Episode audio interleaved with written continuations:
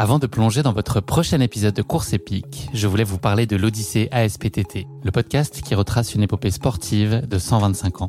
Le mouvement ASPTT propose une multitude d'activités sportives pour tout niveau, du débutant au confirmé, dans toute la France. J'ai particulièrement aimé dans ce podcast l'alternance entre les anecdotes historiques sur de nombreuses disciplines sportives et les témoignages en immersion des adhérents de l'association. C'est à la fois rythmé, vivant et instructif. Avec ce podcast, vous allez vous plonger dans l'odyssée de cette association, véritable pionnière dans la démocratisation du sport en France. Et puis les quatre épisodes de l'odyssée ASPTT mettent en lumière ce qu'il y a de plus essentiel dans le sport selon moi. Les notions d'égalité, de solidarité, d'inclusion et d'accessibilité. Et dont la course à pied est d'ailleurs une très belle expression, vous êtes bien placé pour le savoir. Vous savez désormais ce qu'il vous reste à faire. Faites comme moi, courez découvrir les quatre épisodes de l'Odyssée ASPTT sur votre plateforme d'écoute favorite. Je fais énormément de coups de folie. Finalement, je pense que dans la vie, je suis quelqu'un d'assez. J'aime les choses un peu qui sont, qui sont logiques, qui sont raisonnées. Mais euh, dans ma façon d'agir, je vais pas trop être comme ça finalement. Je sais pas. Et puis des fois, au final, le fait de justement de courir un peu à l'instinct, et eh ben c'est pareil, ça aide un peu à se transcender, à être plus performant et à aller au-delà un peu justement de ses capacités où, où on dirait bah es capable de faire ça ouais, mais en fait, finalement, peut-être qu'il y a un petit truc en plus qui te permet d'aller au-delà de ça. Et du coup, t'en s'en servir. Bonjour à tous, je suis Guillaume Lalu et je suis ravi de vous retrouver dans ce nouvel épisode de Course épique. Course épique, c'est le podcast Running et Trail qui vous fait vivre dans chaque épisode une histoire de course hors du commun.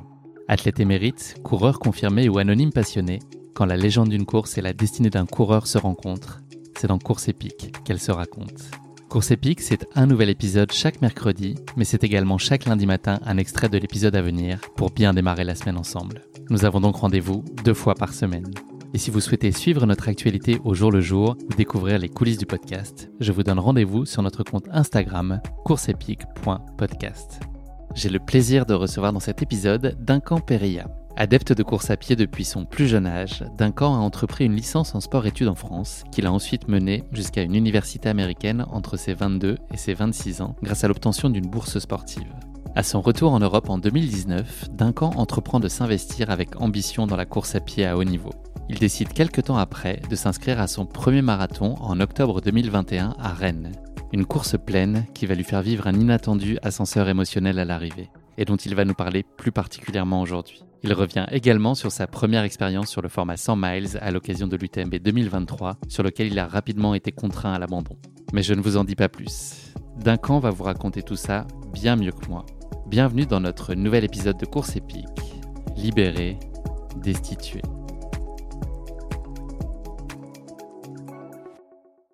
Salut Duncan. Salut Guillaume. Bienvenue dans ce nouvel épisode de Course épique. Bah, merci de m'accueillir. Comment ça va sur une échelle de 1 à 10 Combien tu te donnes là? Ça va, euh, on va dire 6-7. Euh, 7 parce que au final, je suis, un petit peu blessé, mais en même temps, euh, rien, de, rien non plus de très grave. Blessé mais heureux, malgré tout. C'est ça, exactement. On enregistre cet épisode le jeudi 30 novembre, donc je sais pas à quel point tu es mélomane d'un corps, mais le 30 novembre est une date qui a marqué l'histoire de la musique, puisqu'il y a 44 ans, jour pour jour, Pink Floyd sortait son célèbre album The Wall, le double album le plus vendu de l'histoire à ce jour. Trois ans plus tard, Michael Jackson sortait Thriller, donc euh, là, c'est l'album simple le plus vendu au monde, 65 millions d'exemplaires. Et euh, le 30 novembre 2018, en redescendant d'un étage, Michel Polnareff a sorti son premier album après 28 euh, ans d'absence. je ne suis pas certain qu'il en ait vendu autant que les, deux précédents.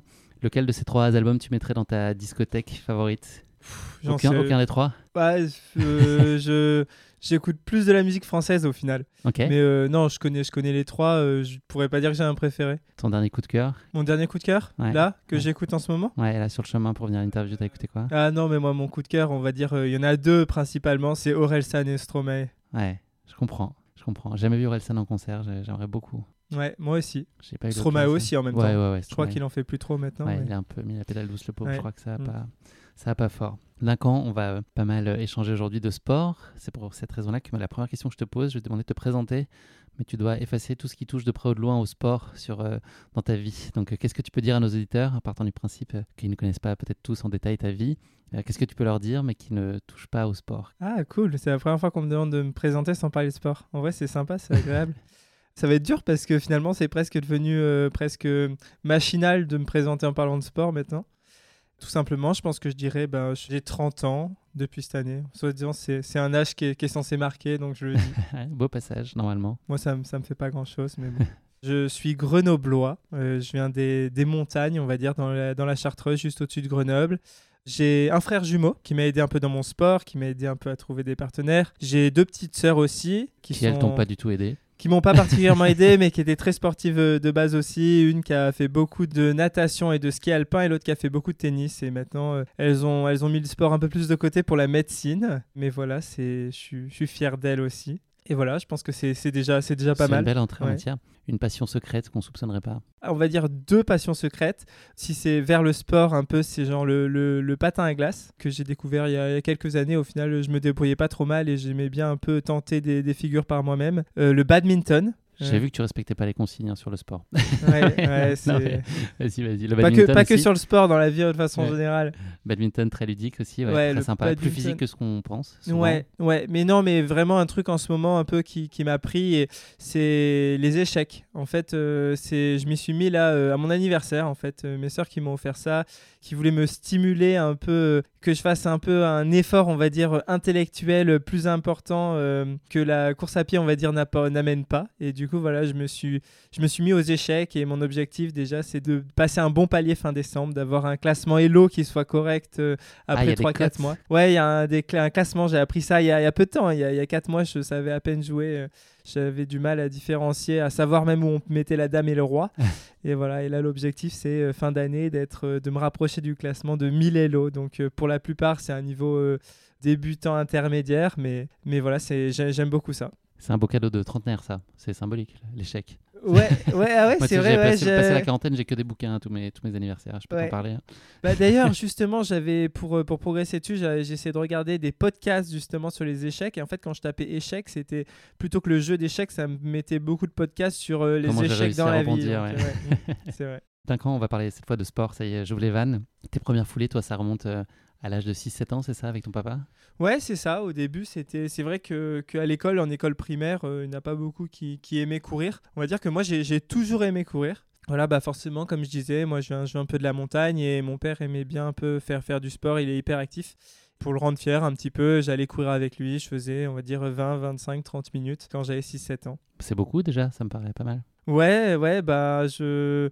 C'est vrai que les notions, moi, ça me paraissait énorme justement. Je me souviens de la boucle en fait. La boucle que je faisais quand j'étais tout petit, c'est la boucle que je peux faire encore aujourd'hui. Sauf que maintenant, cette boucle, elle me paraît ridicule, alors qu'avant, ça me paraissait un truc de malade. Il y a une énorme cote en fait dans cette boucle, et je me souviens que quand j'étais petit, je la faisais en marchant, alors que maintenant, elle dure 3 minutes. Donc c'est vrai que sur un effort de 3-4 km sur l'ensemble de la boucle, euh, la montée, maintenant, je la fais systématiquement en courant. T'aimais courir et tu aimais glisser aussi. Ouais, j'ai fait pas mal de ski alpin. Bah, c'est sûr que bah, déjà, rien que mon nom de famille, euh, Périlla, il y en a beaucoup déjà vers, euh, vers le Grand Bornand, vers Annecy, vers, euh, vers la Clusaz. D'ailleurs, je pense qu'il y a plus de gens qui sont connus des Périlla en, en ski de fond ou en ski alpin que- qu'en course à pied, ça c'est sûr. Donc voilà. Pour l'instant. pour l'instant, ouais. on- Mais c'est vrai que du coup, j'ai commencé par, par des sports de glisse. C'était quoi tes, hum, tes images de, de sport dans ta jeunesse, tes icônes? Est-ce que tu avais des, des références qui t'inspiraient particulièrement? En fait, non, j'ai jamais été une personne genre à être particulièrement fan de quelqu'un. Je suis un peu les choses comme elles viennent et tout, mais j'étais pas du genre à, à idolâtrer euh, telle ou telle personne. Je vois euh, assez facilement les gens un peu tous un peu au même niveau. Moi, je pars du principe qu'une personne qui est hyper forte dans un domaine, elle est peut-être moins dans un autre. Et il y a des personnes qui ont beaucoup à apprendre dans quelque chose et d'autres beaucoup dans d'autres. Donc, euh, donc je suis pas tant comme ça au final. Tu suivais beaucoup le sport plus jeune Là, tu faisais des soirées télé ou après-midi télé à regarder euh, des JO, des championnats d'athlétisme ou euh, d'autres, bah, du ski justement Ouais, ouais, j'ai toujours beaucoup suivi le sport, mais pas justement pas que le sport que je pratiquais, un peu tout. Moi, j'adorais regarder, je sais pas, le Roland Garros, par exemple, les sports surtout qui se font en France. En fait, je suis assez chauvin, mais c'est vrai que tout ce qui est lié au sport, les JO, j'ai toujours regardé en vacances, euh, que ce soit les JO d'hiver, les JO d'été. Donc forcément, moi, je supporte énormément la France.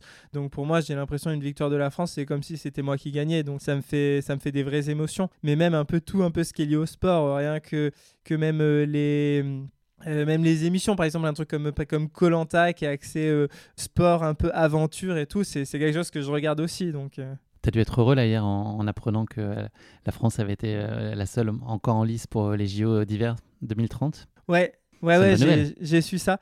Je suis content, non, c'est sûr. Bah, déjà, le fait qu'il y ait Paris là en 2024. Après, c'est vrai que maintenant, le fait que je pratique surtout un sport euh, estival, euh, moi, je suis d'autant plus content que ce soit les JO d'été. Mais, mais de façon générale, euh, c'est vrai que le fait d'avoir les JO chez soi, c'est un honneur, ça, c'est sûr. Quel souvenir tu gardes, là, si on revient sur la course à pied, de, tes crosses au collège? Est-ce que pour beaucoup, c'est une contrainte ou c'est un peu un passage obligé? Est-ce que toi, c'était déjà sujet à, à, réjouissance et à beaucoup, beaucoup de plaisir? Ah, j'adorais. Ah, je m'en souviens vraiment, c'était un truc, c'était un pur kiff. C'était euh, un peu avoir froid, c'était euh, le stress euh, dans le bus, c'était... je me souviens, j'étais à cette époque, j'étais tout petit, je voyais tout le monde comme des gens hyper forts. C'était pas vraiment un complexe d'infériorité, c'était plus une, peur d'être comme ça avec une foule de, personnes. C'était se faire de nouveaux amis finalement qui étaient dans le même collège que nous c'était non, c'était une ambiance vraiment particulière et c'est des ouais, c'est des très beaux souvenirs, ça c'est sûr. Avec un instinct de compétiteur qui existait déjà en toi?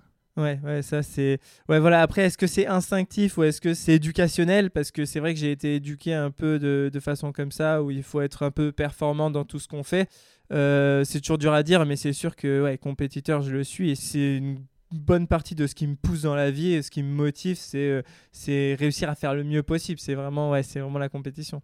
Est-ce que tu as pu ressentir justement la, la peur de décevoir, peut-être plus jeune? Ouais, c'était beaucoup par rapport à moi-même. Finalement, j'ai été j'avais surtout pas envie de me décevoir moi-même et j'aimais pas forcément quand je m'investissais, quand je me mettais la pression pour quelque chose, me dire qu'il n'y avait pas un résultat derrière. Bon, je pense que c'est le cas pour tout le monde, mais, c'est vrai que finalement les gens me montraient rarement quand j'ai échoué euh, une déception.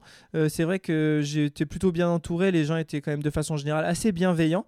Donc en fait, quand j'échouais, bah, les gens me disaient rien et, je le voyais que bah, par exemple mes parents, quand je réussissais, ils étaient fiers de moi et, ça c'est quelque chose que, ouais, qui, qui était important pour moi.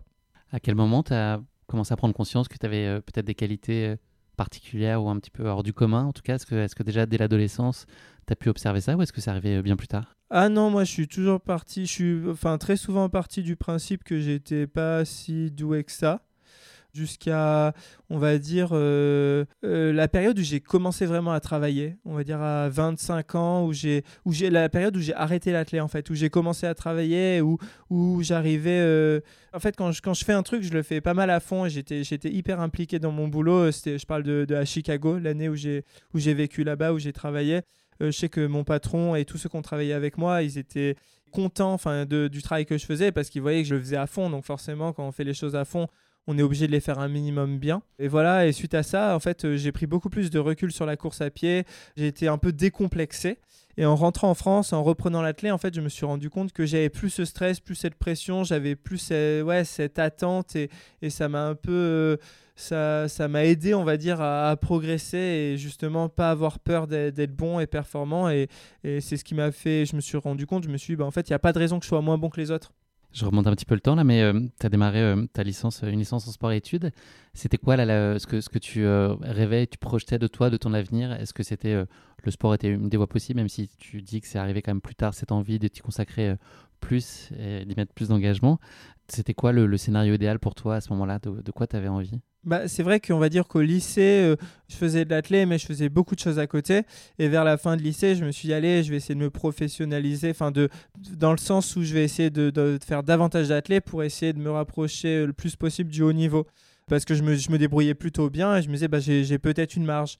Et finalement, les années où j'ai été le plus impliqué, le plus à fond un peu dans l'athlète, il y avait peut-être une pression un peu supplémentaire qui a fait que j'ai pas réussi à m'exprimer pleinement et j'ai pas réussi à progresser plus, même si j'avais euh, plus de temps pour m'entraîner et même si je mettais beaucoup plus les choses un peu euh, euh, en ordre pour essayer d'être le plus performant possible.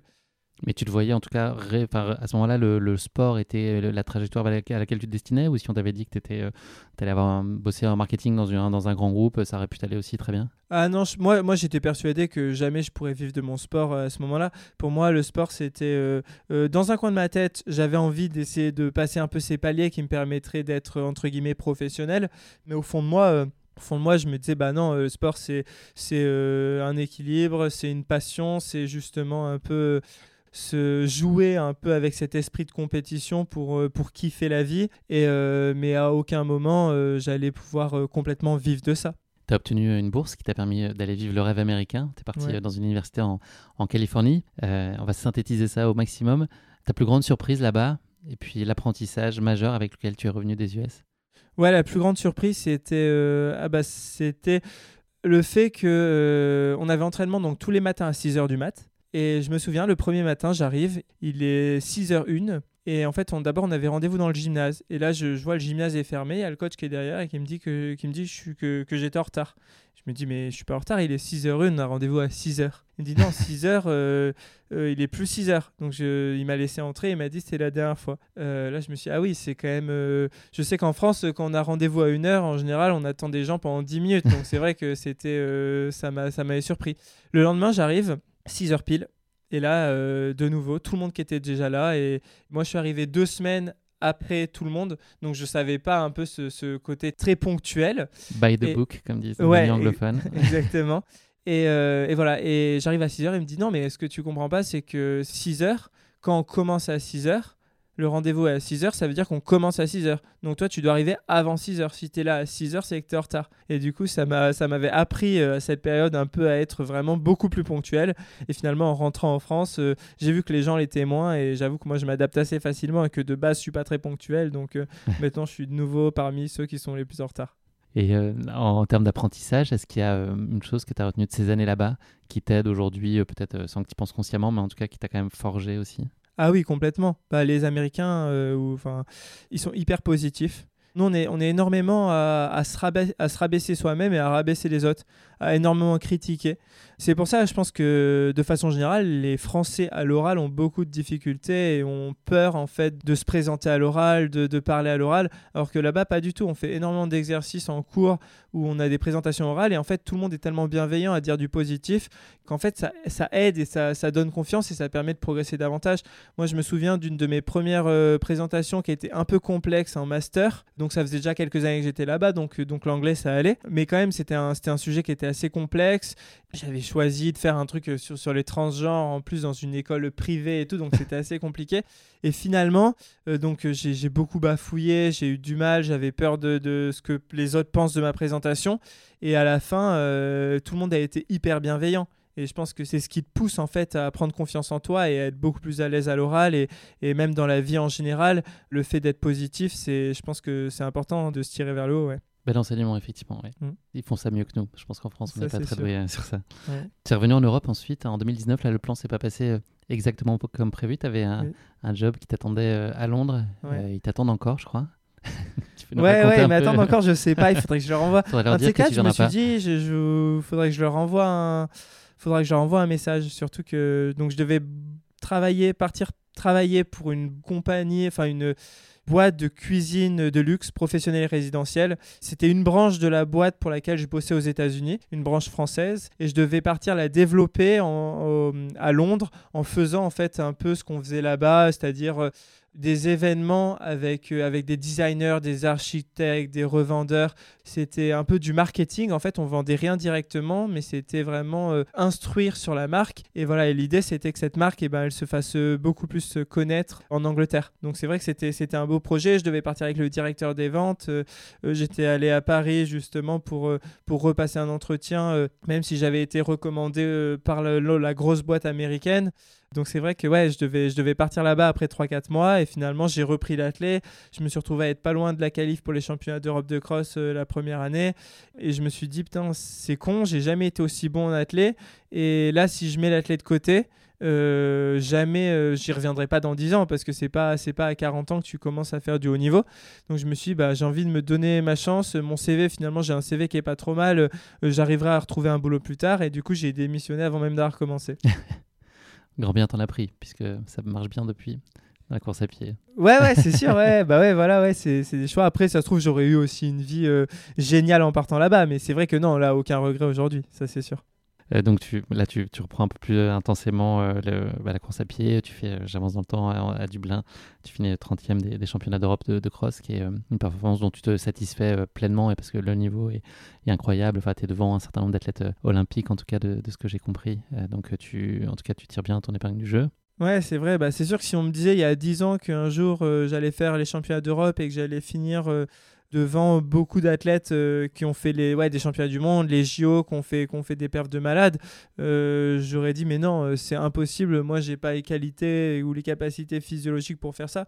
Et en fait, c'est vrai qu'en s'entraînant, en fait, on a, on a des capacités qui sont tous largement, à mon avis, supérieures à ce qu'on croit.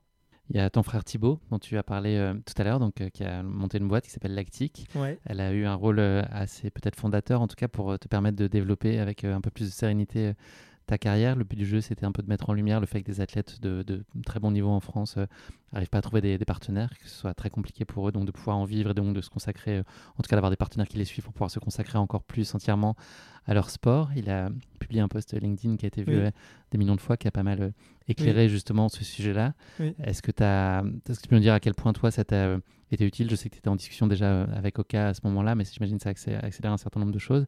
Est-ce que tu as le sentiment que les choses ont changé. C'était il y a deux ans. Est-ce que tu as, le sentiment, euh, par l'entremise de ce que peut faire ton, frère ou ce qu'il a pu faire, d'autres acteurs et dans l'état d'esprit, est-ce que tu as l'impression que l'écosystème est aussi en train de, bouger, en tout cas de ce que tu en connais, sur euh, peut-être un peu plus sur la course à pied et l'athlète bah, C'est vrai que bah, je pense qu'en un, euh, c'est surtout que ça m'a déjà touché. Parce que c'est vrai que le fait de faire ça de son temps libre, de façon complètement bénévole, complètement altruiste, ça m'a fait hyper plaisir et qu'il ait fait ça vraiment 100% juste pour moi, juste pour m'aider, euh, c'était hyper touchant. Et effectivement, le fait de voir aussi qu'il avait une vision à se dire, bah, finalement, un moyen pour que les athlètes euh, arrivent à se faire voir auprès des entreprises, euh, c'était LinkedIn. Euh, il y avait peu qui faisaient ça auparavant et c'est vrai que c'est un des premiers en France à s'être rendu compte de ça. Donc ça, c'est assez impressionnant. Après, oui, ça, arrivait un peu en même temps que tout.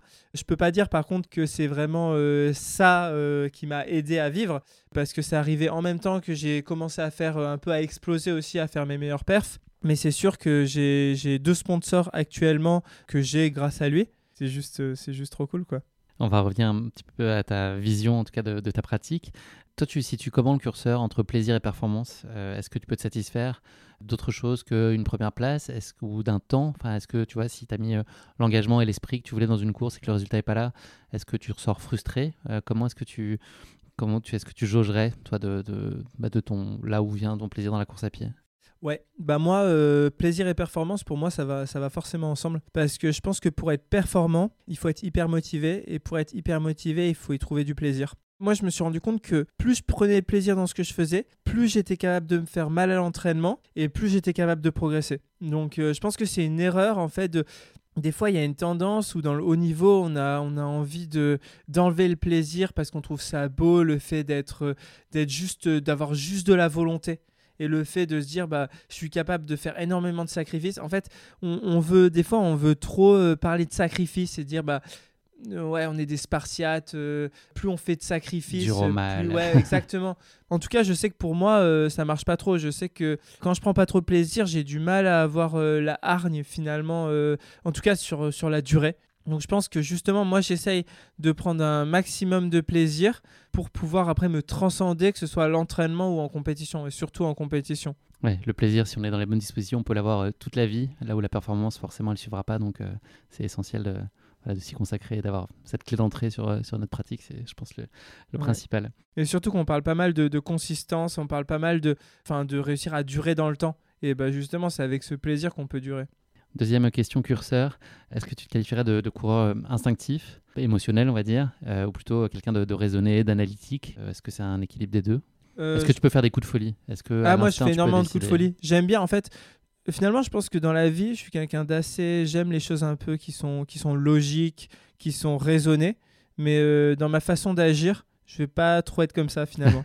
je pense que... En course? Enfin en tout cas en... Ouais en course ou même... Ou même dans la vie courante? Ouais, ou même à l'entraînement, ou même dans la vie de façon générale. Je sais pas, et puis des fois, au final, le fait de justement de courir un peu à l'instinct, et eh ben c'est pareil, ça aide un peu à se transcender, à être plus performant et à aller au-delà un peu justement de ses capacités, où, où on dirait, bah, t'es capable de faire ça, ouais, mais en fait, finalement, peut-être qu'il y a un petit truc en plus qui te permet d'aller au-delà de ça, et du coup, t'en s'en servir. On va parler maintenant de, aussi de ton ouverture à à une discipline euh, autre qui est euh, le trail. Ouais. avec notamment euh, un de tes, un faits d'armes qui a été au Saint-Jacques, au format 126 km, là, juste avant l'été dernier. C'est une aspiration de long terme, c'est quelque chose auquel tu te destines et puis tu, tu veux ne pas choisir. Il y a souvent une opposition, je pense qu'il n'y a pas vraiment de sens entre route, trail. Quelle place t'imagines donner au trail à l'avenir? Bah, je... là, franchement, je sais pas trop. C'est un peu précoce pour donner vraiment une place au trail pour l'instant dans mon futur. C'est vrai que c'est un... une discipline que j'aime beaucoup. Ce que j'aime bien, par exemple, par rapport à comparer à du marathon, c'est qu'en fait, il y, a une... partie technique. Par exemple, dans les descentes, dans la gestion de l'effort, entre montées, justement, entre les montées, les descentes, les replats, pour essayer d'être à la fois suffisamment économe en montée, mais en même temps aller suffisamment vite pour pas perdre trop de temps. Euh, à la fois pareil, euh, être relâché en descente, mais éviter quand même de tomber et de se faire une cheville parce que sur du long, si tu le fais 5 euh, fois, cinq fois la cheville, tu n'iras pas au bout. C'est un, un, effort qui est quand même particulier et qui demande en fait d'être plus. Peut-être physiologiquement, ça demande peut-être moins de. On a peut-être moins besoin de qualité de base physiologiquement pour performer, mais ça demande d'être plus complet. Ça, j'en suis convaincu. Tu as fait le grand saut sur un format 100 miles cet été là sur l'UTMB 2023. On est quatre mois plus tard, là, ce qui t'en reste aujourd'hui, là, si je te parle de l'UTMB, un des premiers mots ou sentiments qui te revient sur cette expérience, tu as, dû abandonner, euh, ouais. plus, enfin, plutôt, de toute façon, tu n'imaginais pas, pas abandonner, ouais. euh, mais en tout cas, tu as abandonné relativement tôt dans la course. Est-ce qu'aujourd'hui, c'est euh, des regrets qui, qui restent? Est-ce que c'est le sentiment d'avoir testé, joué, appris? Bah, Des regrets, en fait, je peux pas regretter quelque chose. Après, si je pourrais regretter de, j'aurais pu dans tous les cas effectivement aller au bout en me disant bah c'est pas grave, euh, je marche euh, le plus possible, euh, je change complètement mon état d'esprit justement de passer de la performance à l'aventure. J'aurais pu effectivement faire ça, sachant que moi quand même je suis quand même beaucoup motivé par la performance. Est-ce que ça c'est une bonne chose? Finalement, je sais pas. C'est vrai que tout le monde dit que j'ai l'impression que dans le trail, on parle beaucoup justement du fait de la performance surtout contre soi-même de l'aventure. Et du coup par rapport à moi-même rien qu'aller au bout ça aurait pu être une performance. C'est vrai que j'ai pas 100% vu la chose comme ça. Et puis c'est surtout le fait que je m'arrêtais sur le bord de la route euh, toutes les deux minutes. Donc euh, beaucoup de souffrance pour finalement euh, aller au bout alors que pour me prouver que je peux aller au bout alors qu'en fait je suis avec les entraînements que j'ai déjà fait, avec finalement Saint-Jacques où, où je suis allé au bout j'avais pas vraiment de doute sur le fait que j'étais capable d'aller au bout. Mais ouais, c'est sûr que c'est toujours, euh, c'est toujours, euh, c'est toujours difficile d'abandonner. C'est un choix que j'essaye de pas regretter les, les choix que, que, je fais. Donc, donc non, on va dire que je regrette pas.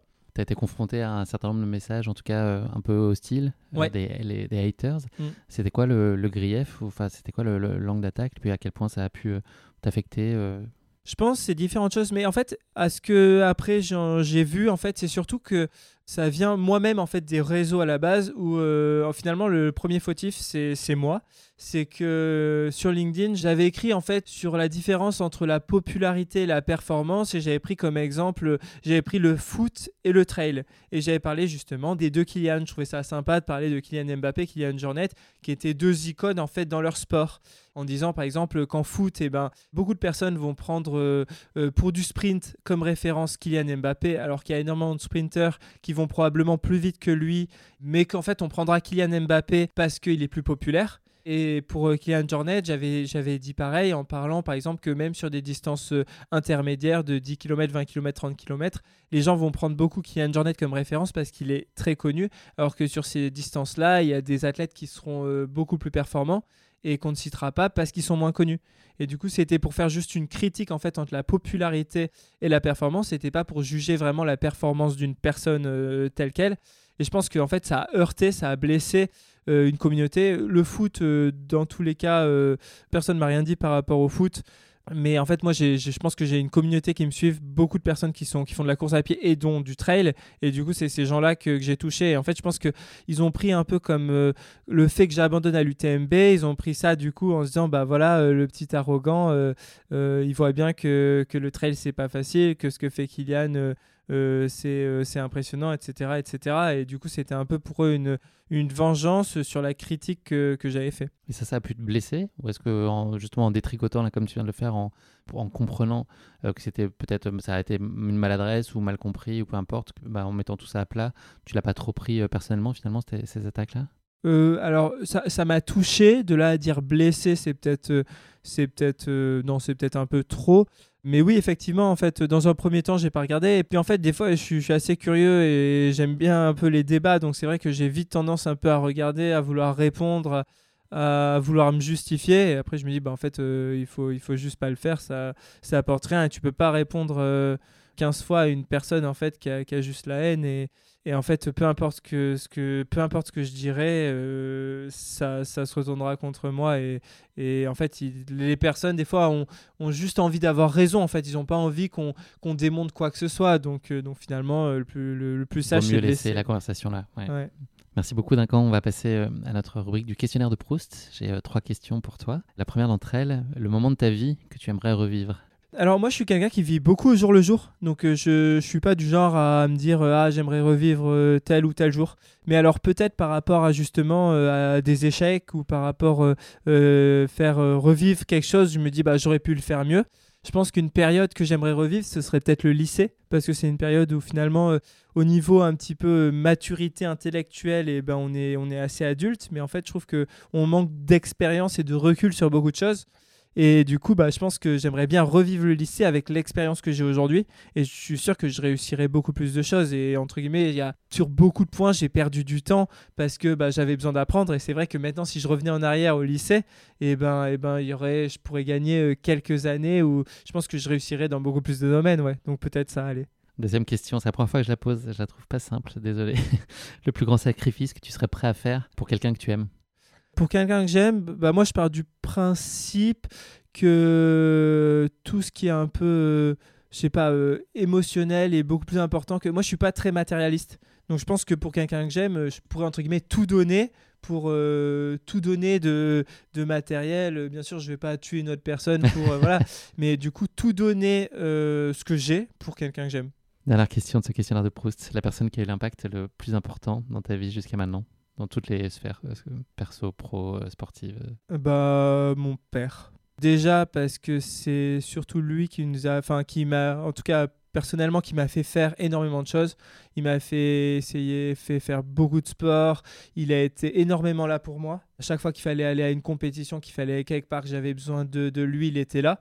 Et en plus parce que je trouve que c'est un exemple un peu d'abnégation. C'est un exemple de dans la vie en fait, il se pose pas 15 000 questions s'il faut faire quelque chose, il le fera. Et c'est vrai que du coup, à ce niveau-là, c'est vraiment un exemple. Merci beaucoup Duncan. On va passer maintenant euh, à la présentation de ta course épique dont on va traiter aujourd'hui. C'est le marathon de Rennes. Je vais en planter euh, le décor euh, très brièvement. Donc le dimanche 24 octobre 2021 à 9h, le départ du marathon vert, comme ça qu'on l'appelle, a été donné à Cap Malo au nord de Rennes. Vous étiez 1850 sur la ligne de départ ce jour-là. La course est réputée roulante avec 110 mètres de dénivelé positif cumulé et cette course traverse 8 communes, une fois arrivé à Rennes, euh, les coureurs pèsent sur les quais de la Vilaine, devant le Parlement de Bretagne, la mairie, l'Opéra et la place de la République, avant de franchir la ligne d'arrivée sur l'esplanade Charles de Gaulle. L'épreuve était euh, cette année-là support des championnats de France de marathon et support des championnats de Bretagne. Quatre autres épreuves étaient organisées sur cette même journée, le marathon relais, le marathon duo, la féminine et la marche nordique. Au total, il y avait 6300 participants qui ont pris le départ euh, de l'ensemble de ces courses. Voilà, pour planter le décor, tout y est à peu près de ce qu'il faut savoir à ce stade. Ouais, c'est ça, bah, t'en, dis plus que ce que, ce que j'en sais moi-même. On va euh, continuer notre échange qui se passait très bien jusqu'à maintenant d'un camp, mais là, mm. ça va commencer à fighter là, parce que c'est le moment de la question qui pique. Ah. Voilà, une question euh, un petit peu en décalage. On va profiter de, l'approche de, la période de Noël pour te poser quelques questions en lien avec Rennes, mais pas vraiment la ville de Rennes, mais plutôt le Rennes, l'animal. Voilà, c'est toujours un peu à me tirer par les cheveux cette question qui pique. Donc j'ai un vrai faux pour toi sur, euh, sur le Rennes, l'animal. Le Rennes, l'animal, eh ben. Première question. donc la réponse est vrai ou faux les rennes peuvent courir plus vite que la limitation de vitesse dans la ville de Rennes. Dans la ville de Rennes, ça doit être limité à 50 dans la ville. Du coup, je dirais, allez, je dirais que oui. Eh ben, t'as raison. Alors, figure-toi que depuis septembre 2023, la vitesse est limitée à 30 km/h ah. dans Rennes. C'est tout ah récent, euh, dans l'intégralité de la ville.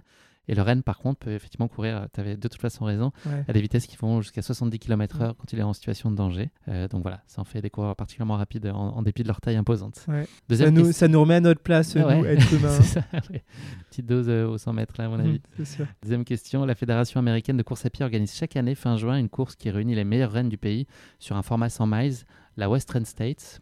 Les rennes sur la, West, la, Non, la Western State. Ah, West ah, bah ça, à mon avis, c'est un jeu de mots, donc euh, donc c'est clairement faux, non? Exactement, c'est faux. Ils avaient essayé de lancer aussi son équivalent euh, en Europe, en Suède, c'était le Kulamaren, mais ça non plus, ça n'a pas marché. Bonne réponse. 2 sur 2, on est bien. Euh, troisième question. Euh, les rennes sont euh, d'excellents nageurs. Les rennes sont d'excellents nageurs. Ça me donne pas l'impression comme ça avec leurs sabots. Excellents nageurs, je dirais non. Ça, rien que leur, leur gabarit me donne pas l'impression que ce soit d'excellents nageurs. Eh ben, c'est étonnant, mais ils le sont. Ils peuvent atteindre des vitesses jusqu'à quasiment 10 km/h sur des longues distances. Et donc, on a des, vidéos qui attestent de, voilà, de, rennes qui nagent sur des distances de 2-3 km avec ah leurs petits, etc. Ah, donc que ce soit Michael Phelps ou, ou Usain Bolt, ils ont qu'à bien se tenir hein, face aux rennes. Ouais, ouais. On, mésestime en fait. C'est pour ça qu'à mon avis, ils tirent les traîneaux de Père Noël, c'est pour ça, hein, pour leur ah, qualité, euh, je pense. Hein. Et figure-toi que les, sabots, ça les aide en fait. ah ouais, ouais parce qu'ils sont très larges, ils s'adaptent aux saisons, et donc ça les aide à la fois dans la neige et dans l'eau. C'est dingue, ça va devenir mon nouvel animal préféré alors. J'entends euh, d'ici nos auditeurs qui sont scandalisés par cette question qui pique. Je te propose de passer à ta course épique, car ils bout d'impatience à l'idée de t'entendre la partager avec eux. Comment est-ce qu'elle est née, pardon? Comment est-ce qu'elle est née cette idée, cette envie de participer euh, au marathon de Rennes. Donc c'était euh, une première aussi pour toi sur la distance. Qu'est-ce qui a fait que ce moment euh, est arrivé et que tu porté ce choix-là sur, euh, sur Rennes à ce moment-là de ta vie? C'était la bonne année, en fait, c'était le bon moment pour faire mon premier marathon. Et je voulais le faire sur les championnats de France de marathon. Et cette année-là, c'était à Rennes. Donc j'ai pas réfléchi, en plus je, je connaissais pas la ville. Donc c'était l'occasion d'y aller. Et voilà, au début, c'était pas une volonté spécifiquement par rapport à la ville. C'était juste en fait l'occasion de courir ce marathon sur un événement particulier. C'est une distance euh, dont tu avais la certitude qu'à un moment euh, tu te t'essaierais dessus? Ouais, alors euh, c'est vrai que moi j'étais là où j'ai mon enfin mon point fait mon pardon mon point fort justement, c'est de c'est plutôt sur sur les sur les sur le seuil, sur sur le long. j'étais on va dire pas infatigable mais c'est vrai que que j'étais j'ai jamais été hyper rapide sur de la VMA mais par contre une allure une allure élevée j'étais capable de la tenir très longtemps. Donc euh, je m'étais jamais essayé sur sur marathon mais j'étais déjà je commençais déjà à faire des semaines à plus de 200 220 km j'étais très bon sur du seuil donc euh, donc c'était vraiment dans la logique des choses que je fasse un marathon. Et c'est vrai que mon coach de l'époque euh, m'encourageait plutôt vers ça et les gens autour de moi aussi est-ce que tu as le souvenir d'avoir vécu une prépa qui était très différente de ce que tu pouvais euh, connaître jusqu'alors? Qu'est-ce qui a pu évoluer? Qu'est-ce que tu as musclé? Les choses sur lesquelles tu as porté euh, plus d'attention? Au final, euh, j'ai même pas tant fait une si grosse prépa marathon pour mon marathon. Le truc, c'est qu'en fait, je faisais déjà tellement de volume et tellement un travail justement au seuil que j'avais presque pas grand-chose à changer. En fait, le truc, c'est que je, je, faisais du plus court et je préparais du plus court, mais j'avais déjà un entraînement pour faire du marathon. Donc c'est vrai que j'ai pas eu besoin de changer grand-chose pour cette préparation. Ça ça c'est euh, aligné avec ce que tu avais connu ouais, maintenant pas de grosse surprise c'est ça ouais. Les gens qui disent ouais une prépa marathon c'est 4 semaines 6 semaines 8 semaines 10 semaines. Bah c'est vrai que moi je mon premier marathon je l'ai pas vécu comme ça. Je me suis juste dit bah ouais je me suis bien entraîné et j'ai fait mon premier marathon. C'est facile pour toi là on parlait de consistance tout à l'heure c'est facile d'être constant dans ta motivation sur une prépa? Est-ce que enchaîner les séances comme ça dans la durée est-ce que c'est euh, quelque chose qui peut être parfois euh, contraignant pour toi ou tu, tu, prends plaisir? Je sais que tu t'entraînes deux fois par jour, de ce que j'ai compris. En tout cas, j'imagine dans les périodes de pic, euh, ou peut-être même tout au, tout au, long de l'année. Est-ce qu'il y a des fois, il y a des séances où tu as les, les, pieds qui traînent un peu bah, ça, ça dépend. Je trouve que justement, les, les jours ne se ressemblent pas.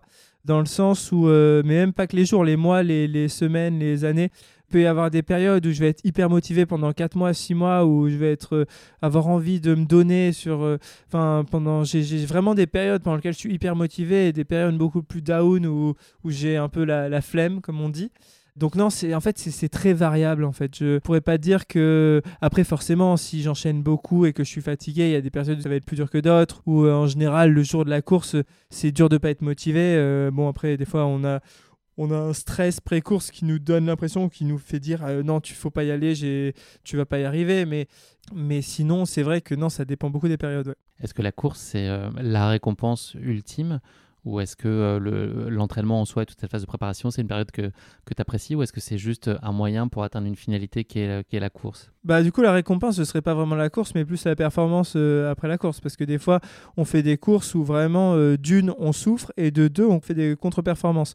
Donc c'est vrai que ces jours-là, la course n'est pas vraiment une récompense. Pour moi, le moment le plus fort, c'est quand pendant une période, eh ben, on n'a pas réussi c'est échec, échec, échec, échec, où là où presque on doute le plus, et après arrive cette course où on va faire une performance où on s'y attend pas du tout, qui nous rassure énormément, qui nous transcende, qui nous met dans un état euh, vraiment un peu comme sur un petit nuage. Et c'est vrai que ça, c'est quand même une récompense qui est la plus grosse des récompenses. Mais après, c'est vrai que rien qu'à l'entraînement, on va dire que physiquement, euh, quand on sécrète, je sais pas, des, endorphines, tout ce qu'on sécrète et tout, le, comme on dit, euh, on a un côté un peu de, de bien-être après un entraînement. Bah ça, je trouve que c'est une récompense aussi. Dans quelle disposition physique et mentale tu te sens, toi, au moment où tu boucles ta prépa? Est-ce que tu as l'impression d'avoir fait absolument tout ce qu'il fallait? Ça dépend. Ça, ça dépend vraiment des périodes. Ça dépend. C'est pareil, des fois, il y a des périodes où on est blessé, où, où on et peut là, pas sur faire. ce marathon de Rennes en particulier, sur cette première? Sur cette première année, je suis arrivé, euh, je suis arrivé assez confiant. Parce que c'est moi qui ai demandé à l'organisation qu'ils mettent un lièvre sur, euh, sur un temps spécifique.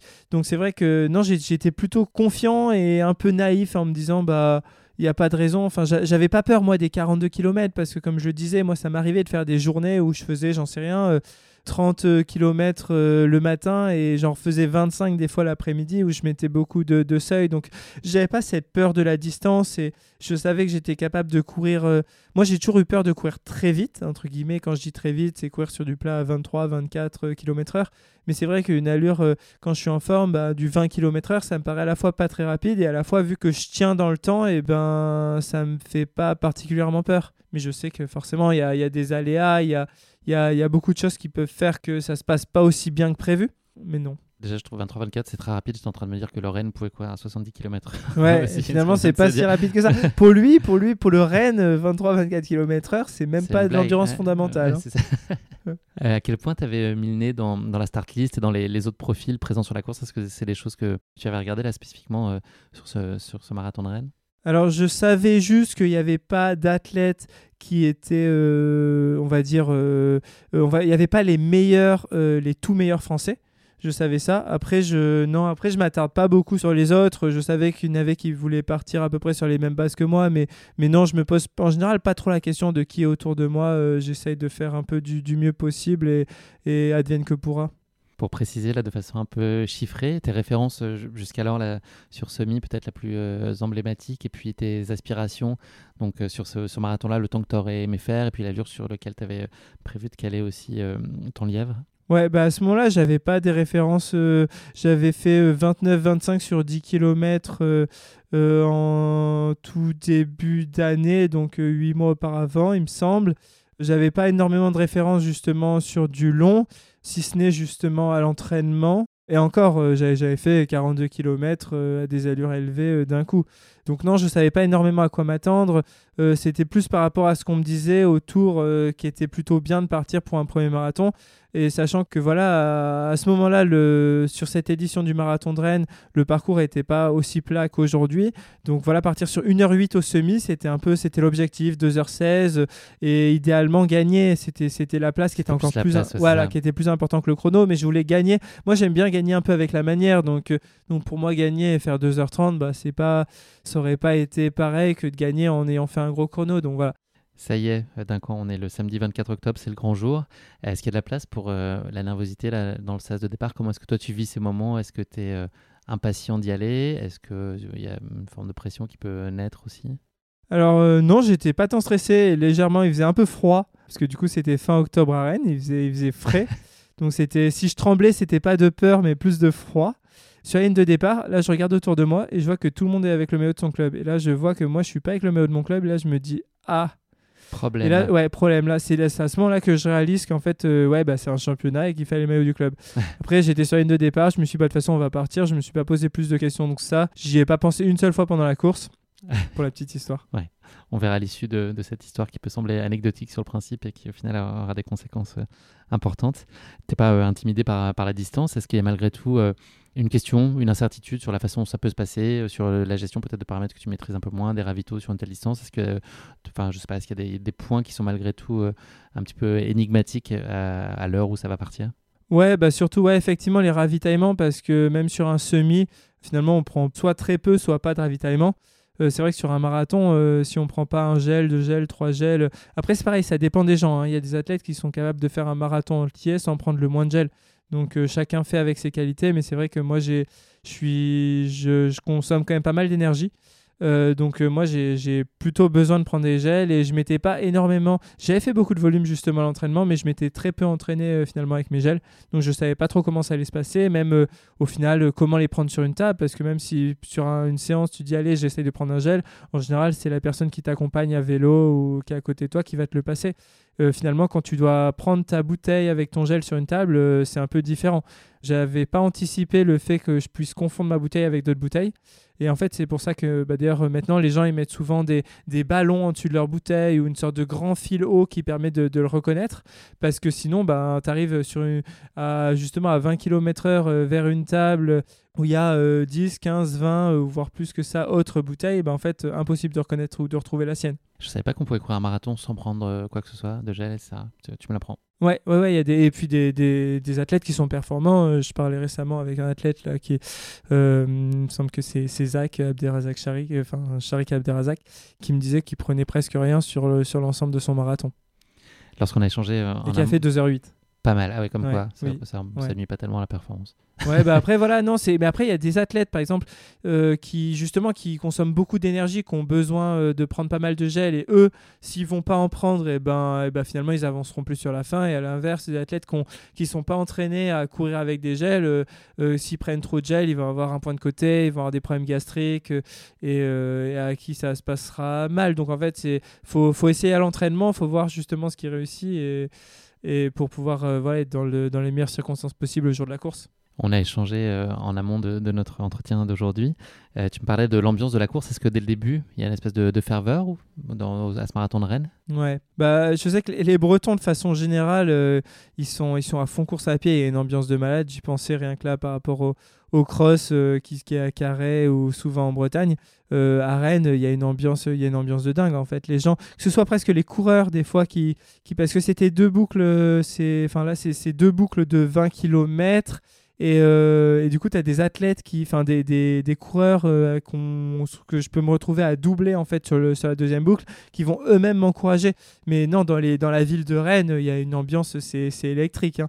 Les gens, ils se lèvent le dimanche matin euh, pour venir regarder la course. C'est c'est je sais pas c'est c'est leur c'est je sais pas leurs Jeux Olympiques j'exagère mais mais c'est vrai que non il y a une ambiance ouais, c'est vraiment, c'est vraiment sympa. Chose, c'est breton. Qui n'a pas vu un drapeau breton sur n'importe quelle course dans le monde à un moment ou à un autre, sur un bord de, sentier ou sur un bord de route? Il y en a toujours. Ouais, c'est vrai. Ça fait plaisir.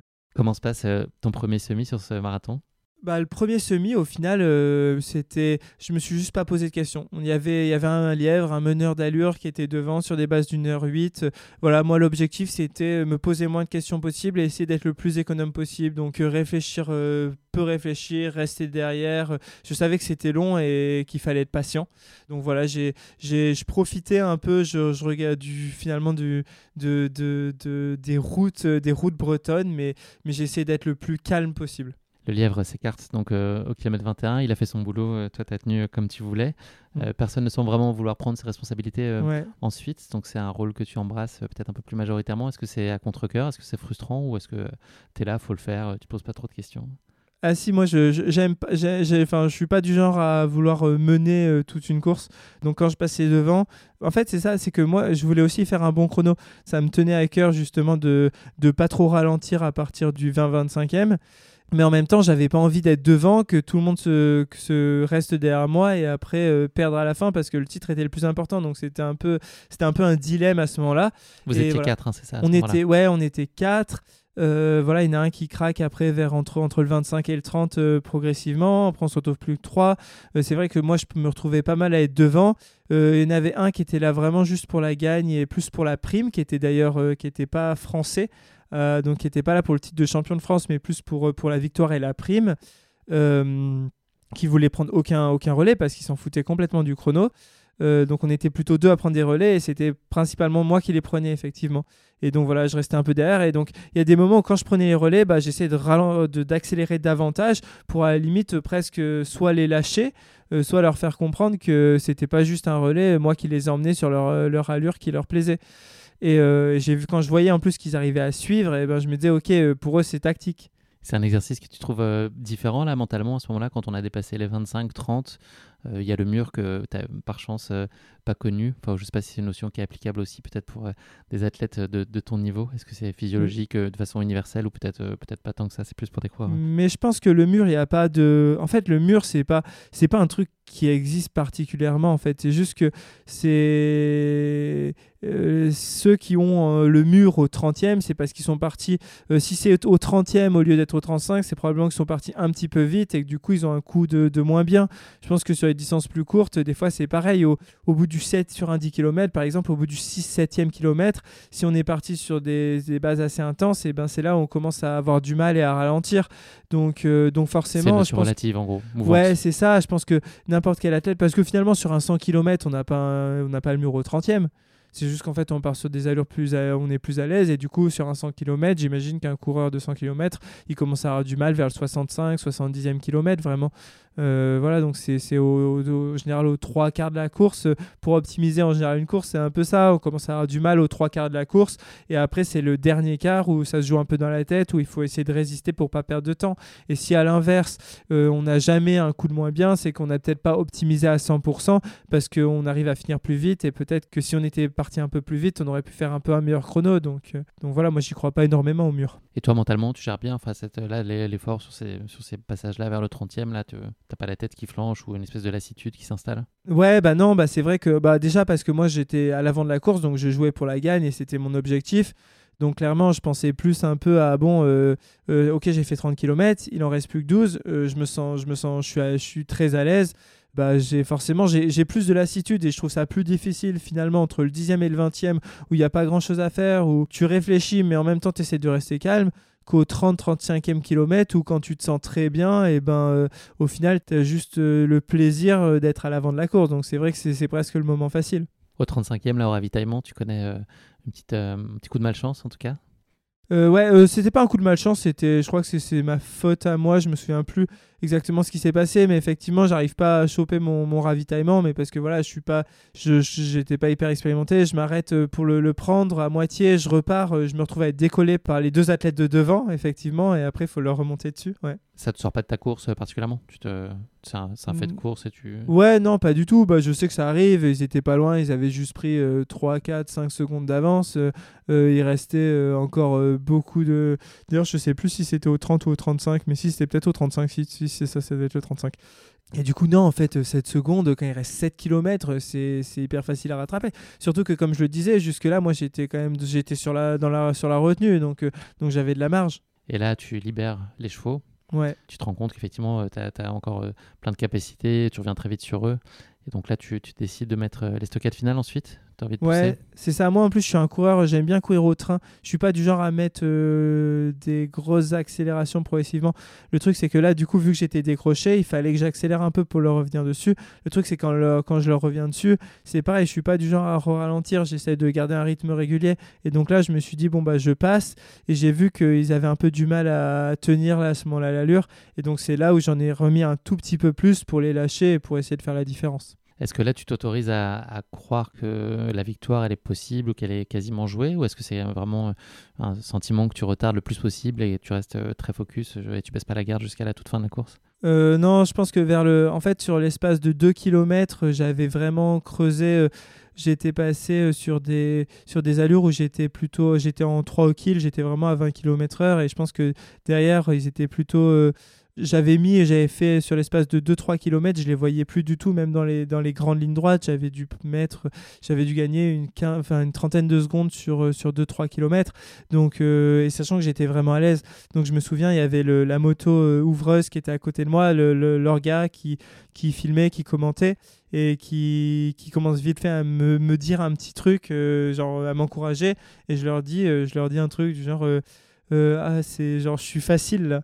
Et là, à ce moment-là, je me suis dit, bah, je vois pas comment je pourrais ne pas gagner cette course parce que je me voyais pas ralentir que accélérer et sachant que je les avais déjà distancés euh, avant. Donc non, non, pour moi, là, c'était gagné. C'est vrai que c'était 5 km vraiment plaisant. Après, en fait, au final, au 30e, il y a eu une petite, euh, une petite bosse où, où, à un moment donné, tu as un tout petit, un petit coup de, de, mou, un petit moment un petit peu plus difficile après, où tu sais, tu doutes un peu, mais, mais non, non, non, c'était facile cette fin de course. Tu la boucles donc en 2h14 et 49 secondes.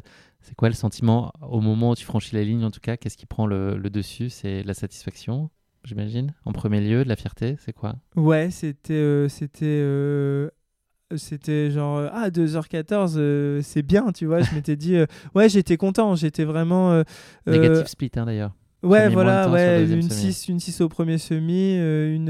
Une 8, une 6, non Ouais, c'est ça, une 8 au premier, une 6 au deuxième, sachant que j'ai vraiment qu'accéléré dans les 7 derniers kilomètres. non, j'étais ouais, j'étais j'étais satisfait, comme je disais, c'est il y a des moments où on fait des moins bonnes courses, et du coup, bah, c'est dans les moments où on fait des, des super courses, où on se dit, bah, où tout prend, prend du sens. Là, il y a quelqu'un de l'oreille qui essaie de te mettre précipitamment une petite veste sur les épaules. Euh, est-ce que là, peut-être, tu repenses à ce que tu as évoqué euh, tout à l'heure et le, et le, sujet de ta tenue Ouais, euh, ouais, alors ouais, là, on met une veste sur l'épaule en me disant attention, tu as des chances de te faire disqualifier, vu que tu pas le mot de ton club, mets une veste, faut que ça se voit entre guillemets le moins possible si tu veux pas qu'il y ait de problème, qu'il y ait des gens qui se plaignent. Euh, donc voilà, donc là à ce moment-là, je me disais ok, j'ai mis une veste sans, sans, trop y croire, enfin en me disant bah de toute façon je vais pas être disqualifié. Pour moi, j'avais pas être disqualifié pour ça, ça me paraissait trop bête et trop grossier. Et finalement, j'ai, enfin très rapidement, on m'a dit ah euh, voilà le euh, le club du deuxième a porté réclamation. bah c'est tu, tu la victoire de la course tu l'auras ton temps tu l'as mais mais tu seras pas champion de France. Et c'est vrai que ça m'a fait un peu tomber de mon petit nuage quand même. Là, tu es dans quel état d'esprit? Tu cherches un coupable? Tu dis c'est toi T'en veux à tout le monde, à la terre entière? Est-ce que tu es, assez revanchard? Est-ce que tu es plus fataliste et résigné? Non, sur le moment, j'étais, je me rendais pas trop compte, je savais pas de, de qui venait euh, euh, la responsabilité de ça. Je, je l'ai su que plus tard et du coup, effectivement, aussi, moi, j'en ai clairement voulu euh, aux personnes qui, qui m'ont entre guillemets disqualifié tout simplement parce que je sais que moi j'aurais pas réagi comme ça. Je trouvais ça hyper anti-sport euh, euh, de profiter de ça pour acquérir un titre de champion de France de profiter du, du fait que d'une erreur euh, qui est purement vestimentaire même si effectivement ça fait partie des règles pour enlever le, mm, un titre qui était justement mérité. Est-ce qu'il y a des choses qui t'ont surprise finalement sur ce format? On a le sentiment que c'était une course pleinement maîtrisé? Est-ce qu'il y a des choses qui t'ont quand même paru euh, plus complexes que ce que tu aurais pu imaginer? Ou est-ce que finalement tu t'es euh, adapté, tu as embrassé ce format pour, sur une première de façon euh, absolument idéale? Ouais, bah non, je me suis dit effectivement, on m'avait dit que le marathon c'était plutôt fait pour moi et je me suis dit, bah c'est vrai que c'est peut-être fait pour moi, je peux probablement faire mieux. non, j'étais j'étais ouais, j'étais juste heureux et comblé et à ce moment-là. T'avais réussi ta course. Ouais, c'est ça. Elle a changé quoi pour toi? Est-ce que tu as senti un avant après oui, oui, je pense que c'est ça m'a fait euh, ça m'a donné pas mal de visibilité. Dans un premier temps, euh, à cause justement de la polémique euh, champion de France, pas champion de France, j'étais passé sur pas mal de trucs, que ce soit Hugo Décrypte, que ce soit j'ai tous les journaux qui m'ont contacté en mode que s'est-il passé, pourquoi. Tout le monde essayait de comprendre, essayait de de se dire bah ouais, c'est vrai que tu es, champion de France juste le temps d'un instant. C'était assez insolite, c'était assez étonnant. Euh, donc euh, finalement, ça m'a fait un peu, il y a eu une sorte de buzz et d'engouement autour de ça. Pareil, au final, euh, là, c'était la première fois où il y avait des gens, il y a eu un peu des, critiques, des remarques. ah, il a fait ça pour son sponsor, il va encore toucher de l'argent. Enfin, des trucs complètement qui étaient complètement faux. D'ailleurs, les gens, ils, ils en avaient aucune idée et c'était juste leur point de vue à eux. Et du coup, c'était un peu la, première fois d'ailleurs où je, voyais un peu des gens qui, qui commentaient sur euh, n'importe quel euh, euh, réseau social ou sur, sur les, les, choses sur lesquelles l'information avait été mise sans avoir aucune idée en fait de, des vraies raisons. Oui, parce que c'est l'inattention en fait, c'est en aucun cas intentionnel pour créer l'événement que ça a pu. Ça, ça, représente un peu mon, un peu mon état d'esprit. C'est vrai que de façon générale, je suis un peu, je suis un peu, on va dire détente, un peu, je prends les choses un peu euh, comme elles viennent, un peu tranquille, sans, je suis pas euh, très stressé à vérifier précautionneusement euh, soit chaque règle, soit vérifier précaution, enfin chaque chaque tenue, etc. Donc c'est vrai que c'est le genre de truc qui peut qui peut clairement m'arriver et qui est un peu bête, ouais. Le club de Neuilly-Plaisance a été déçu aussi, j'imagine, non? Ils t'ont accompagné oui et non, parce qu'au hein. final, c'est pareil. je suis pas sûr. Peut-être celui qui a le plus perdu, c'est moi. Et encore, euh, parce que moi finalement la performance dans tous les cas le plus important c'était c'était de savoir que j'étais capable de faire de belles perfs plutôt que vraiment juste un titre. Donc le, plus déçu c'était moi. Après pour les autres finalement euh, je pense que même pour moi enfin au final ça a plus euh, fait parler et plus fait le buzz qu'autre chose finalement cette histoire même si c'était clairement pas le but. S'il n'y en avait qu'une quelle est l'image que tu retiens là aujourd'hui de ce premier marathon de Rennes pour toi? Une image, euh, ah, je pense, euh, quand on me donne le drapeau de la France et que je suis comme ça, les bras écartés avec le drapeau de la France à l'arrivée, euh, c'était mon premier titre de champion de France et c'était l'organisation, tout le groupe Gelin qui était là et qui m'avait félicité et qui avait l'air hyper heureux pour moi et qui était tout, ouais, qui s'était donné pour organiser cette course, qui m'avait trouvé, qui avait trouvé un lièvre et voilà, voir les gens autour de moi qui étaient, qui étaient contents en fait, qui étaient heureux pour moi et qui étaient eux-mêmes heureux. c'est vrai que c'était, c'était beau. Tu es revenu donc sur ce marathon de Rennes euh, les deux années suivantes avec deux issues euh, assez contrastées. Oui. Est-ce que tu peux nous expliquer bah, À nouveau, ce qui t'a mené, c'était pour retrouver euh, cette effervescence et cette ferveur. Enfin, il y a un attachement qui s'est peut-être créé aussi avec, avec la course, et puis aussi un titre à aller chercher. Et eh ben l'année suivante, donc ils ont ils ont changé le parcours, qui était qui passait vraiment encore plus dans les rues de Rennes, qui était homologué, c'est-à-dire où l'arrivée et le départ étaient plus ou moins à la même au même endroit. Euh, c'était euh, euh, plus plat, donc c'était vraiment l'occasion de, vraiment faire une performance. Et en fait, il n'y a pas beaucoup de marathons en France qui sont très plats, sur lesquels on peut faire des, de, de belles courses. Et justement, moi, je trouve que bah, Rennes, je trouve que c'est une super belle ville. Donc c'est vrai que c'était, c'est ça. Je me disais, bah, faire une performance là-bas, ça aurait été cool parce que il n'y a pas beaucoup de Français qui ont fait des performances euh, euh, à beaucoup d'endroits, euh, éventuellement Paris, parce que c'est un énorme marathon. Mais voilà, ça me tenait à cœur moi de retourner là-bas et de, regagner cette course qui m'avait un peu fait connaître, on va dire, dans le monde de la course à pied. Et voilà, j'étais, j'étais en super forme. Je passe au semi-marathon cette fois en 1.5.0, donc je passe 3 minutes plus vite. Euh, voilà, j'avais, ils avaient, il y avait un lièvre qui était censé être là pour m'aider, euh, mais qui a eu un peu du mal. Voilà, c'est les aléas, les aléas jour J, voilà, où il était, le lièvre était pas en forme, il a eu du mal finalement à suivre le rythme. Donc je me retrouve en fait seul assez rapidement. Au dixième kilomètre, j'étais, j'étais tout seul. Et euh, voilà, et je cours plus de, je cours finalement presque toute la course tout seul devant. Et je finis quand même en 2h12, donc qui était beau, surtout que j'étais parti de très ambitieux sur cette course et, et c'est vrai que ça, ça avait plutôt bien lancé la saison, ouais. 2023, pas tout à fait euh, le même plaisir. 2023, euh, bah voilà, j'étais j'étais à fond remue avant pour préparer cette course et en fait j'avais deux douleurs, dont une à l'adducteur. Et en fait, euh, ça s'est aggravé progressivement euh, tout au long du stage. À la fin, je pouvais, euh, je pouvais presque plus courir, je faisais que du vélo. Et je me suis dit, bon, bah, je vais faire un peu, je vais faire un peu de repos. Ça me permettra de récupérer. Et je vais quand même sur cette course, on verra comment ça se passe. Et au final, il n'y avait pas, pas, eu de miracle. En fait, j'étais blessé la semaine d'avant. le marathon, il n'est pas passé. J'avais des lièvres, vraiment des lièvres de luxe. Deux athlètes qui font un tout petit 28 sur 10 km. Euh, qui sont au final euh, qui ont des plus belles références que moi, qui étaient là pour me livrer. C'était, euh, je me devais un peu d'essayer, mais voilà, malheureusement, c'était, c'est, les aléas, c'est que bah voilà, quand tu t'entraînes beaucoup, tu peux te blesser. Donc là, c'est une blessure que tu traînes encore un petit peu aujourd'hui? Ouais, c'est une blessure. Là, ça va beaucoup mieux. Là, ça fait, je commence à pouvoir refaire des, des footings un peu plus longs, à pouvoir remettre du rythme. mais c'est vrai que là, ça fait depuis 6-7 semaines, bah, justement, même depuis avant Rennes, depuis Font Remeux ça fait depuis septembre que bah, j'ai encore une gêne. Euh, ouais, ça me gêne encore un peu aujourd'hui, mais, mais ça va beaucoup mieux. Du coup, j'espère que, que ça va vite le faire euh, pour, euh, pour la prochaine course en février. Ouais. Merci d'avoir partagé avec nous cette course épique. On va parler un peu d'avenir maintenant. Comment se dessine l'horizon 2024 Est-ce que le, les JO restent un sujet ou c'est totalement évacué? Enfin voilà, comment est-ce ce que tu sais aujourd'hui de ce que sera ton année 2024 ou ce que tu as envie qu'elle soit? Eh ben, euh, bah c'est vrai que donc il y a que trois places. Euh, le marathon en France, euh, surtout masculin, le niveau est très dense. Ouais. Il y a probablement, donc là, il y a, a, y a, le marathon de Valence ce week-end, donc c'est surtout là qu'on va savoir est-ce que les trois seront, est-ce que ce sera sûr ou pas. Mais ouais, non, on va dire que moi, je vais, moi, l'objectif, ça reste quand même de faire une belle perf sur marathon. Donc, euh, donc voilà, je vais à Séville en février. J'ai envie de, de, passer un peu sous cette barrière des 2h10 parce que, parce que je sais que quand je suis en forme, j'en suis capable, j'en suis convaincu.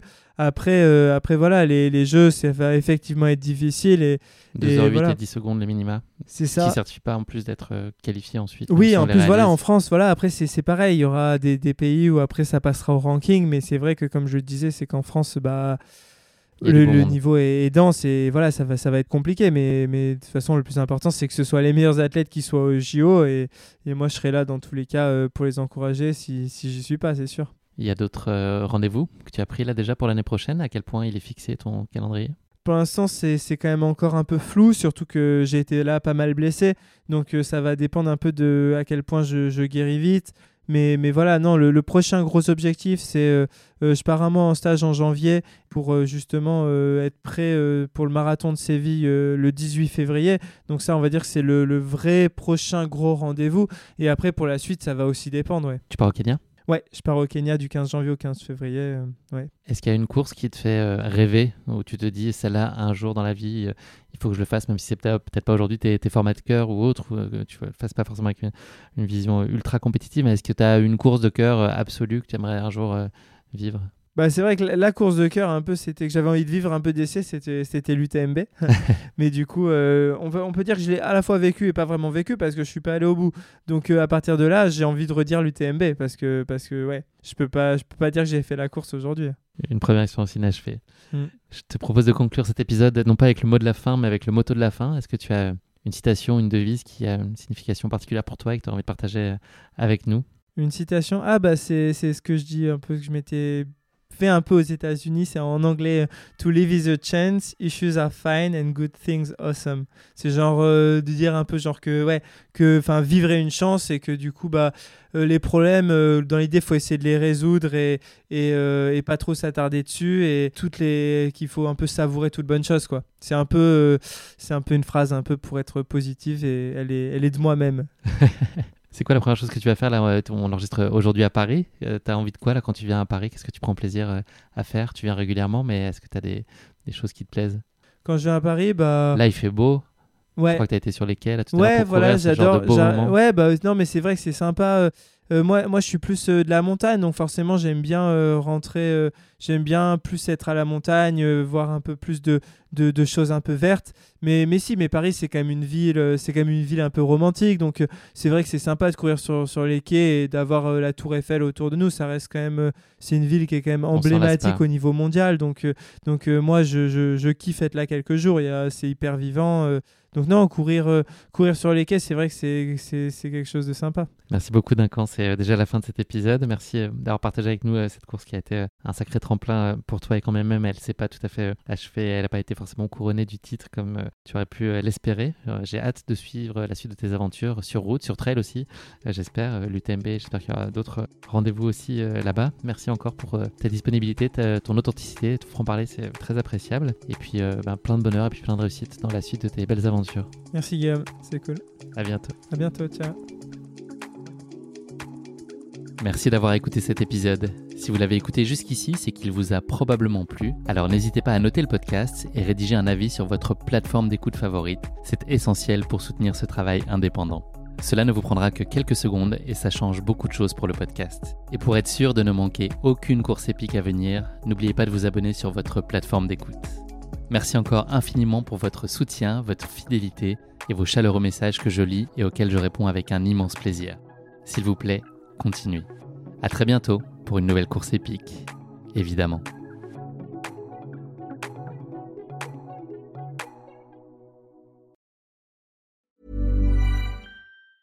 Mom deserves the best, and there's no better place to shop for Mother's Day than Whole Foods Market. They're your destination for unbeatable savings, from premium gifts to show-stopping flowers and irresistible desserts. Start by saving 33% with Prime on all body care and candles. Then get a 15-stem bunch of tulips for just $9.99 each with Prime. Round out Mom's menu with festive rosé, irresistible berry chantilly cake, and more special treats. Come celebrate Mother's Day at Whole Foods Market.